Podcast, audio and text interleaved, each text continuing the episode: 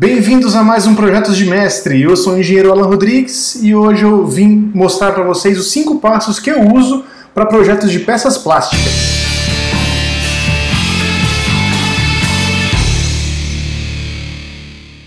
Muita gente acha inviável pagar um pouco mais caro por um projeto bem feito, dizendo que dessa forma o projeto dele vai ficar caro e fora do, dos padrões da empresa. O problema é que um projeto mal feito é muito, muito mais caro que um projeto bem feito. Porque se você faz o projeto redondinho, você consegue mandar para produção, para o tryout, tudo certo e você não precisa retrabalhar isso. Então você gastou uma vez com o projeto para planejar o que você tem que fazer pela frente e, e aí então evitar custos é, avançados na parte de execução. Então tem que fazer de novo, tem que comprar uma, outra matéria-prima porque você matou aquela, aquela peça. Então isso é terrível.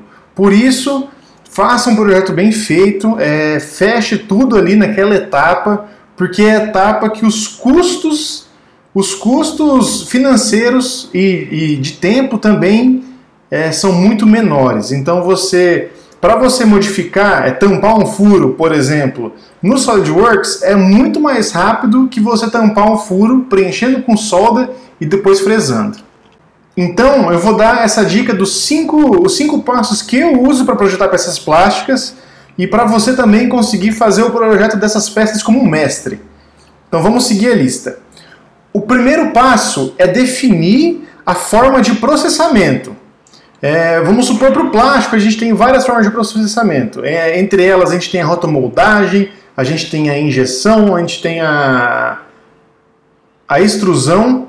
Então, são, são inúmeras, inúmeros tipos de formas de, de processar esse plástico que a gente vai ter. Então, você vai ter que escolher uma delas. É, com essa forma, geralmente depende do, do custo que você quer colocar, da geometria da sua peça, principalmente. Então, definindo essa forma de processamento, você vai ter uma boa noção de custos, limitação em questões de materiais e também das geometrias que você vai poder utilizar.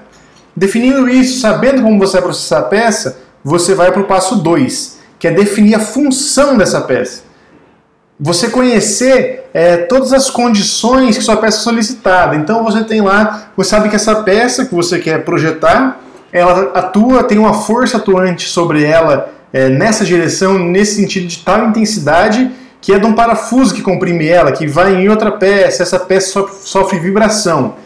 Então você tem que saber todas as nuances, esses essas solicitações da peça, inclusive também questão de resistência química e resistência UV. Você tem que saber se essa peça vai estar em contato com óleo, vai ter em contato com, com ambiente abrasivo, vai ter em contato com, com luz UV muito forte. Então é essencial ter essa noção é, do que circunda, do que está em volta, da condição de contorno dessa peça. Passo 3. É com tudo isso, já que você levou em consideração, tanto ali na parte de, da forma de processamento e também da função da peça, é você definir a forma dela com base nisso. Então, é, você vai começar seu projeto 3D e você vai pensar, a peça que eu estou fazendo, essa geometria que eu estou fazendo, ela é possível de processar é, usando injeção? Se for possível, ok, está dentro. Mas você selecionou às vezes extrusão, só que aquela peça não é para extrusão, aquela peça é para injeção. É, você conseguindo limitar dessa forma com os passos, que é muito mais fácil de você seguir esse fluxo. Então você vai levar em consideração, lógico, todos esses processos anteriores para fazer a geometria da peça. O quarto passo é definir o material que você vai usar. Nesse ponto aqui você já vai ter bastante restrição, porque você já restringiu o tipo de processamento, é, o tipo de solicitação que a peça tem, qual que é a, a função dela e também a geometria. Então, nisso aí, a questão do material, você vai escolher um material que seja, por exemplo, para injeção, que seja resistente o suficiente para suportar aquela condição de contorno que você colocou. Vamos colocar um nylon. Então, se o nylon resiste àquela, aquelas solicitações, provavelmente um polipropileno não vai resistir. Seria mais aí na questão de resistência química que você ia comparar. Mas vamos supor que você chegou nessa parte de definição do material e ficou lá com materiais possíveis, candidatos a material, é o, o polietileno de alta e o nylon. E os dois, para sua aplicação, funcionaria, ok. que, que eu falo? Normalmente, é, obviamente, você vai decidir pelo preço por quilo. Então você tem lá o polietileno de alta contra o nylon.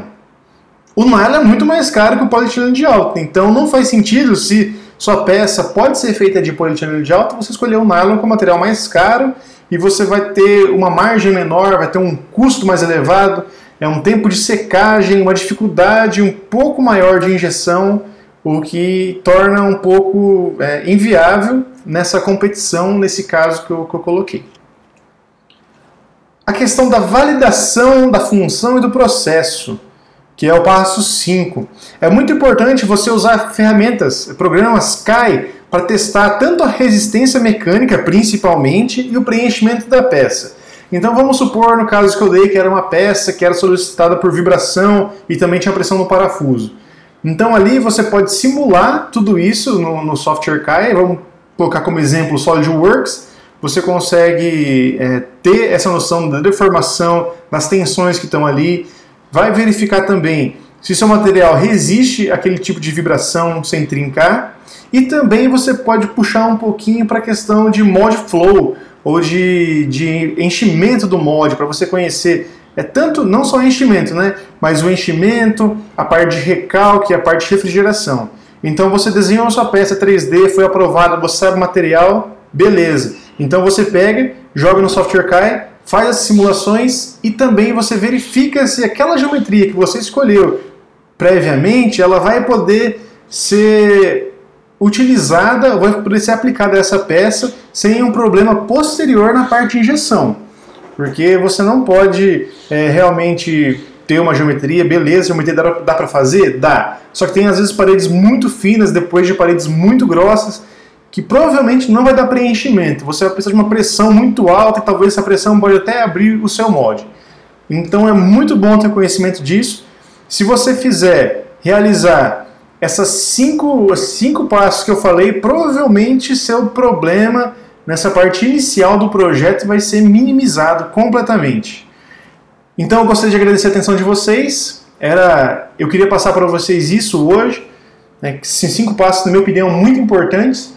Então eu deixei aqui para quem quiser conferir. Eu sempre posto essas dicas no meu Instagram lá, eng.alanrodrigues, Alan com dois L's. Então entra lá que eu tenho vários posts, tanto sobre peças plásticas, como como lidar com clientes, por exemplo, sobre a carreira de projetista mecânico, conhecendo grafeno, indústria 4.0, então uma infinidade de conteúdo que eu deixo lá disponível para vocês de graça. Então, se você tem interesse nessa área, entra lá e não deixa de curtir, enviar para os amigos que gostam disso também, salvar os posts, porque às vezes, é, a princípio, esse post parece não ser, não ser muito necessário para você, mas com o tempo você pode precisar, então já fica na sua linha de salvos do Instagram. Beleza? Muito obrigado, um abraço e até mais.